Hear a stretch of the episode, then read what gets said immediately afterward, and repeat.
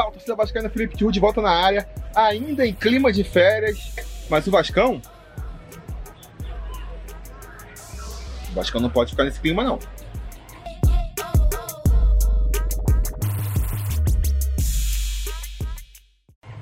Fala, torcida vascaína, Felipe Tiú de volta na área para falar de jogo do Vascão, porque nesse domingo, às 4 horas da tarde, com transmissão da Rede Globo para parte da rede, o Vasco vai até Cariacica enfrentar a Cabo Friense pela quarta rodada da Taça Rio, o segundo turno do Campeonato Carioca. Um jogo que muitos podem encarar aí como um jogo meio amistoso, né? Afinal de contas, a gente vai estar jogando é, Campeonato Carioca, a Taça Rio, onde o Vasco já está classificado, contra um time pequeno, mas eu não encaro o jogo dessa maneira, não. Eu acho que é um jogo que o Vasco tem que levar com muita seriedade, porque, que nem a gente comentou no Preleção sobre Vasco antes do jogo contra o Havaí, a temporada começou, amigo.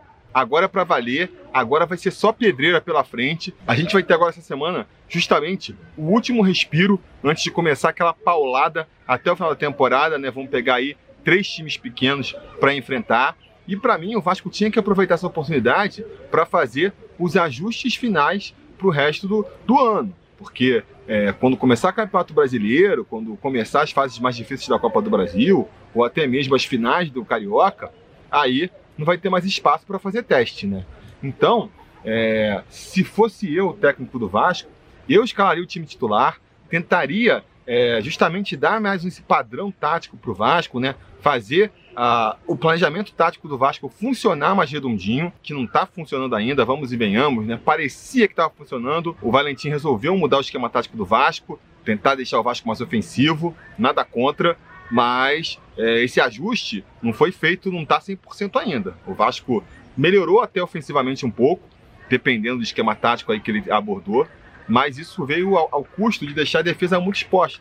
Então o Vasco tem que ajustar isso. Não sei se é mudando uma peça ou outra, se com os mesmos jogadores só treinando mais e ajustando mais justamente você consegue esse afinamento. O fato é que, que que teria que buscar esse afinamento agora, né? Então eu escalaria o time titular do Vasco para essa partida e infelizmente, né, o, sei lá, o, o Valentim pensa de outra forma. O Valentim, pelo que estão falando aí na, nas redes sociais, vai escalar um time misto para essa partida agora. Eu acho que, ah, tá, o jogador tá desgastado, tem que descansar. Será que o time inteiro está desgastado? Para mim, não faz muito sentido. Claro, se o jogador estaria a ponto de estourar, de conseguir uma contusão, é, você não tem que escalar ele num jogo tão pouco importante quanto esse, né? Mas não acho que seja o caso do time inteiro. Então, se é para poupar, se é para descansar, eu faria um revezamento. São três jogos que a gente tem pela frente, vai trocando. Talvez é, vai botar o Jordi para tentar, bota o Jordi jogando com a defesa titular. Para se daqui para frente no futuro ele for ter que entrar em outra partida, ele já ter pelo menos uma partida com a defesa titular, não com uma defesa reserva que dificilmente vai ser preenchida, entendeu? Mesma coisa vale para outras posições. Seria mais interessante você testar um Claudio Vinck jogando do lado do Erle, que vai ser o titular aí da direita, caso ele venha a substituir o Cáceres algum dia, o Henrique do lado do Castan, né? Ou até mesmo o Luiz Gustavo do lado do Castan e do Cáceres, justamente para testar as peças separadas, porque quando você bota uma peça separada, um mecanismo todo que você já conhece, você consegue ver realmente a efetividade daquela peça. Quando você mistura todas as peças diferentes, você não consegue avaliar bem individualmente, né?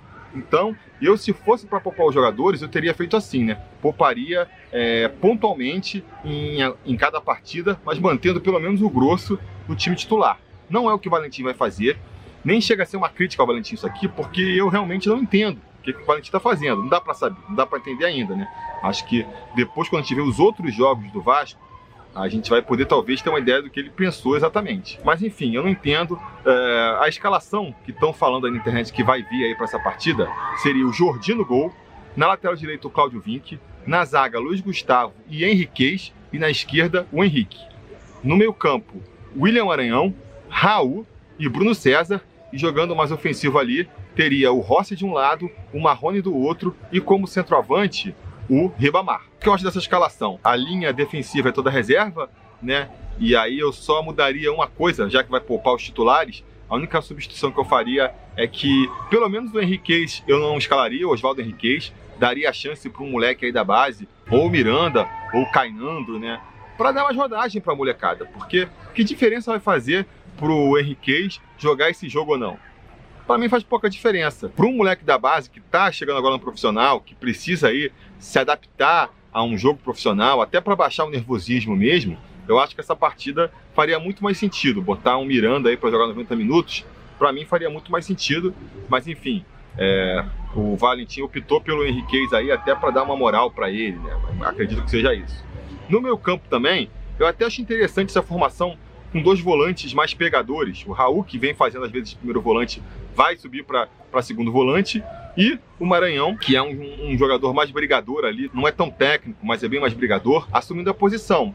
De novo, até acho interessante testar o Maranhão. Se você quer botar o time todo para frente, jogar com um volante só, talvez seja importante jogar com um volante mais brigador e mais rápido, que nem é o caso do William Maranhão. Mas se você está testando ele numa formação toda diferente, talvez nesse contexto não dê muito para a gente visualizar o potencial que o William Maranhão tem ou não, né? Mas enfim, é até válido, é até válido, porque depois que passou dos volantes, já viram o meio campo aí que pode ser o meio campo titular. Não é atualmente, mas tudo leva a crer que vai ser mais cedo ou mais tarde. Afinal de contas, tanto o Rossi quanto o Bruno César tendem a ser titulares desse time mais cedo ou mais tarde. O Marrone já é titular. E na frente o Ribamar vem sendo testado sempre aí como opção para o Maxi Lopes. E é uma, uma possibilidade que a gente tem que cada vez considerar mais, né? A possibilidade de não dar para contar com o Maxi Lopes. Eu já falei aqui outras vezes, né? Uh, acho que o esquema tático não favorece o Maxi Lopes, mas fora isso, o Maxi Lopes também não está numa boa fase. E seja um motivo ou seja por outro, se continuar assim, eventualmente ele vai ter que sair do time. E aí quem que vai entrar pro lugar? Vai ser o, o Ribamar mesmo? O Ribamar é um jogador que, já falei, né? Ele pode ter até suas utilidades, ser até é, efetivo para algumas jogadas, mas para fazer gol ele não é. Será que essa é a solução? Eu até testaria uma outra possibilidade ali. Já falei, o Marrone mesmo de centroavante, talvez fosse uma opção melhor, ou até mesmo dar uma chance é, para o Thiago Reis. Eu espero que ao longo da partida a gente veja isso sendo testado aí. Pode ser até no começo. Uma coisa interessante que eu acho dessa formação aí com o Marrone e com o Ribamar que pode acontecer é um revezamento entre os dois. O Ribamar eventualmente cair para a ponta esquerda e o Marrone jogar mais centralizado, fechando na área. Isso é uma coisa que pode confundir os zagueiros, pode ser uma coisa interessante. Será que a gente vai ver isso na partida de hoje? Não sei. Tomara que a gente veja.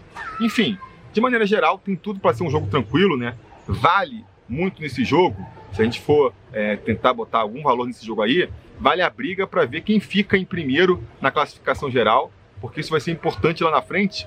Caso o Botafogo não consiga a classificação, quem ficar em primeiro na classificação geral pega um time pequeno, né? É sempre interessante você pegar um time pequeno nas fases de mata-mata. Então o Vasco tem que ganhar, tem que fazer saldo para tentar ficar em primeiro aí, ficar na frente do Flamengo e conseguir essa facilidade nas semifinais. Se ganhar a Taça Rio, aí nem precisa disso, né? Já consegue lá a classificação para a final direto.